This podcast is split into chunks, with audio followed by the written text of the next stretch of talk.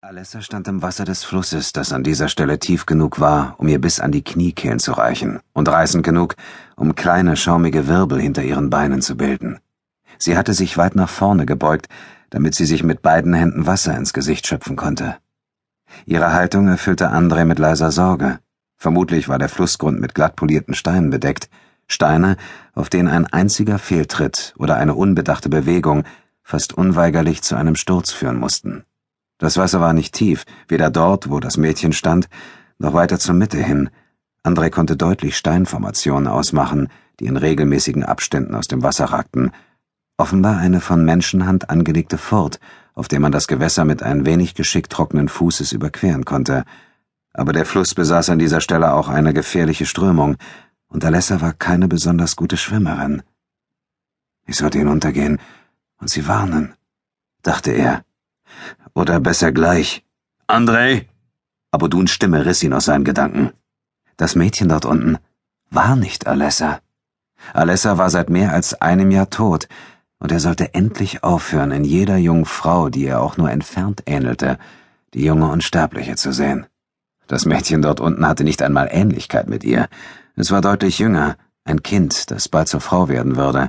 Es hatte glattes, bis auf die Schulter fallendes rabenschwarzes Haar, während Alessa. André runzelte die Stirn. Er versuchte sich an die Farbe von Alessas Teint zu erinnern, aber es gelang ihm nicht. Ebenso wenig, wie er sich an ihr Gesicht erinnern konnte. André, was treibst du da? Seit wann findest du Gefallen daran, dich im Gebüsch zu verstecken, um nackten Bauernmädchen beim Baden zuzusehen? Sie ist nicht nackt, antwortete André. Nach einem Moment fügte er seufzend hinzu, und nenn mich nicht André. Aboduns ebenholzfarbenes Gesicht verzog sich zu einem spöttischen Grinsen. Oh, ganz wie ihr befehlt, Herr. Oder wäre euch Sahib lieber? Für einen Moment wurde sein Grinsen noch breiter. Dann trat er an Andres Seite und sah mit gespielter Konzentration zum Fluss hin. Hm, ihr habt recht, o oh allergnädigster Herr und Meister. Sie ist nicht nackt. Andreas, sagte André, ohne auf Abuduns Worte einzugehen. Wir hatten uns doch geeinigt, dass ich ab sofort Andreas heiße. Ganz wie ihr befehlt, o oh bewunderungswürdiger. Abudun neigte demutsvoll das Haupt und tat so, als griffe er nach Andres Hand, um sie zu küssen. Und wie habt ihr an eurer unermesslichen Weisheit beschlossen, mich in Zukunft zu nennen, o oh Herr? Marianne vielleicht oder Theresa? Auf jeden Fall werde ich nur respektvoll von dir sprechen, erwiderte André. Du weißt doch, man spricht nicht schlecht über Tote. Abodun feixte unbeeindruckt weiter, und André ermahnte sich, das sinnlose Spiel nicht fortzuführen. Er konnte dabei nur verlieren. Es war mehr als einen Monat her, dass er sich entschieden hatte, nicht mehr seinen ursprünglichen Namen zu benutzen, sondern die hierzulande gebräuchliche Form. Fremde erweckten in diesen Zeiten, die denkbar schlecht waren, deutlich mehr Misstrauen als Neugier, und fremden Kämpfern, die aus dem Osten kamen, der Richtung, aus der sich der Krieg in das Land hineinfraß, wurde erst recht mit Argwohn begegnet. So war André aus der Rolle des Kriegers, der durch das Land zog, in die des fahrenden Händlers und Kaufmanns geschlüpft. Eine Verkleidung, die ebenso einfach wie unerwartet erfolgreich gewesen war, was Abudun aber nicht daran hinderte, ihn deswegen zu verspotten. Wir sollten das Mädchen fragen, sagte André. Vielleicht hat es was von den Zigeunern gehört. Sie müssen hier irgendwo sein. Ein ganzes Jahr suchten sie jetzt schon nach der Sinti-Sippe, von der Alessa erzählt hatte, ohne ihr bisher auch nur nahe gekommen zu sein. Sie hatten fast ein Dutzend Zigeunerfamilien gefunden, aber in keiner von ihnen lebte die Puridan, die Alessa erwähnt hatte. Vielleicht jagten sie einem Phantom hinterher. Und manchmal fragte sich André gar, ob es Alessa je gegeben hatte. Und warum? unterbrach Abudun seine Gedanken. Wieso müssen sie in der Nähe sein, Andreas? Andreas, vermutlich will er mich ärgern. Allein, weil ihr es so wünscht, o Allererleuchtester? André schwieg dazu. Er hätte die Frage ohnehin nicht beantworten können, jedenfalls nicht, ohne eingestehen zu müssen, dass Abudun recht hatte. Stattdessen warf er dem riesenhaften Nubia einen verärgerten Blick zu und begann den steinigen Hang hinabzugehen, der den Waldrand vom eigentlichen Flussufer trennte. Als er aus dem Schatten der Bäume hervortrat, spürte er die Berührung des Sonnenlichtes wie das Streicheln einer zarten Hand auf dem Gesicht. Obwohl es bald dunkel werden würde, hatte die Sonne noch Kraft und es würde wahrscheinlich lange dauern, bis die Temperaturen auch nur auf ein halbwegs erträgliches Maß sinken würden. Der Sommer war noch entfernt, doch die Tage wurden jetzt schon fast unerträglich heiß. Das Mädchen stand gewiss nicht nur dort unten im Wasser, um im Spiel herumzuplanschen. André hatte sich dem Fluss bis auf weniger als fünf Schritte genähert, als das Mädchen seine Anwesenheit bemerkte. Dessen Reaktion fiel jedoch anders aus, als André erwartet hatte. Die meisten Menschen, auf die er und Abudun trafen, reagierten misstrauisch, wenn nicht erschrocken oder gar mit offener Feindseligkeit auf ein unbekanntes Gesicht.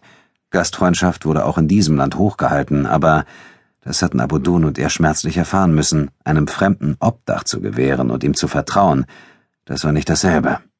So hatten sie es schon mehr als einmal vorgezogen, unter freiem Himmel zu nächtigen, statt in einem Haus, dessen Bewohner keinen Hehl daraus machten, dass sie die Gäste lieber gehen als kommen sahen. Das schwarzhaarige Mädchen jedoch zeigte keine Furcht.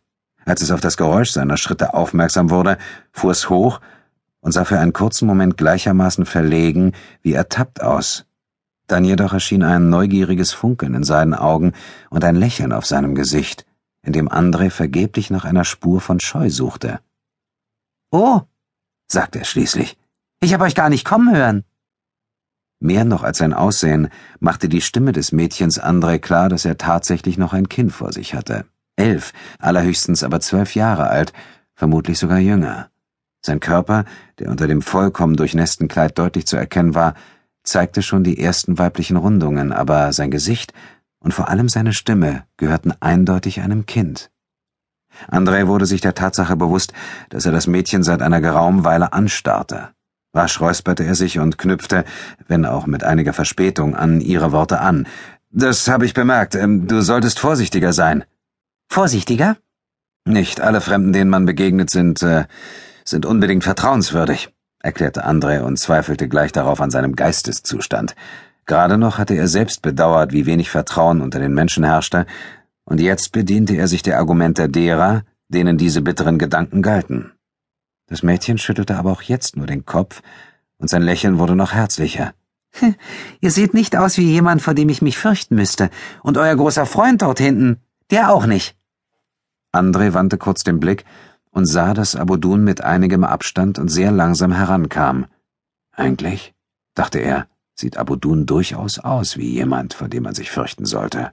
Er trug zwar ebenso wenig wie André eine Waffe, zumindest nicht sichtbar, aber dank seiner riesigen, massigen Gestalt, seiner ganz in schwarz gehaltenen Kleidung und noch dazu mit einem riesigen Turban ausgestattet, der ihn noch gewaltiger erscheinen ließ, sah er alles andere als vertrauenerweckend aus.